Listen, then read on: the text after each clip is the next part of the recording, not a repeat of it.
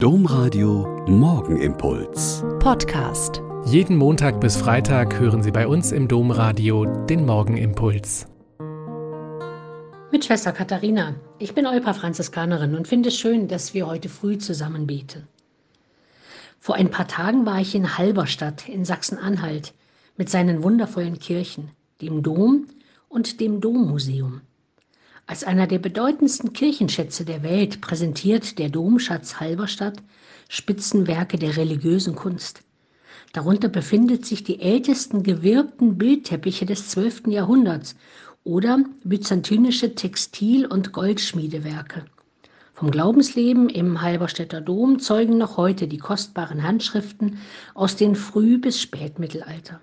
Gewänder aus Gold und Seide zeigen die aufwendige Kleidung der Bischöfe und Domherren. Kostbare Gefäße mit Filigran, Email und Juwelen erzählen von den festlichen Gottesdiensten und der Schaustellung der Reliquien. Ruhig und erhaben, aber auch dramatisch, ausdrucksstark vermitteln die Altarbilder und Skulpturen des 13. bis 16. Jahrhunderts die Anwesenheit des Heiligen, und die biblischen Geschichten in der mittelalterlichen Glaubenswelt. Diese umfangreichen Bestände sind in ihren historischen Räumen der Schatzkammer und der Domklausur ausgestellt. Sie geben lebendigen Einblick in Kunst und Handwerk des Mittelalters und in eine tausend Jahre währende Tradition christlichen Lebens in Halberstadt. Mittendrin also in unserem genussvollen Rundgang durch die edle Kunst und religiöse Kultur der letzten tausend Jahre kommt plötzlich ein durchdringender Piepton, der eindeutig ein Alarm war. Wir wurden aus dem Museum geleitet und vor dem Eingang standen schon Feuerwehrzüge und losrennende Verantwortliche mit den Plänen und Wegbeschreibungen.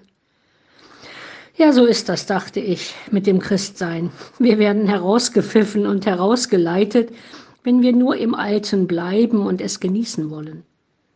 Bewundern des Früheren ist schon auch schön, aber lebendiges Sein und Wirken des Heutigen ist dran. Jesus und seine Kirchen brauchen nicht Bewunderer, sondern Nachfolgerinnen und Menschen, die sich dem Heutigen stellen. Ach ja, und dann stellte sich raus, es war kein Brand in der Domschatzkammer.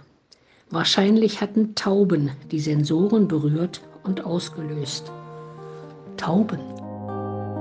Der Morgenimpuls mit Schwester Katharina, Franziskanerin aus Olpe, jeden Montag bis Freitag um kurz nach sechs im Domradio. Weitere Infos auch zu anderen Podcasts auf domradio.de.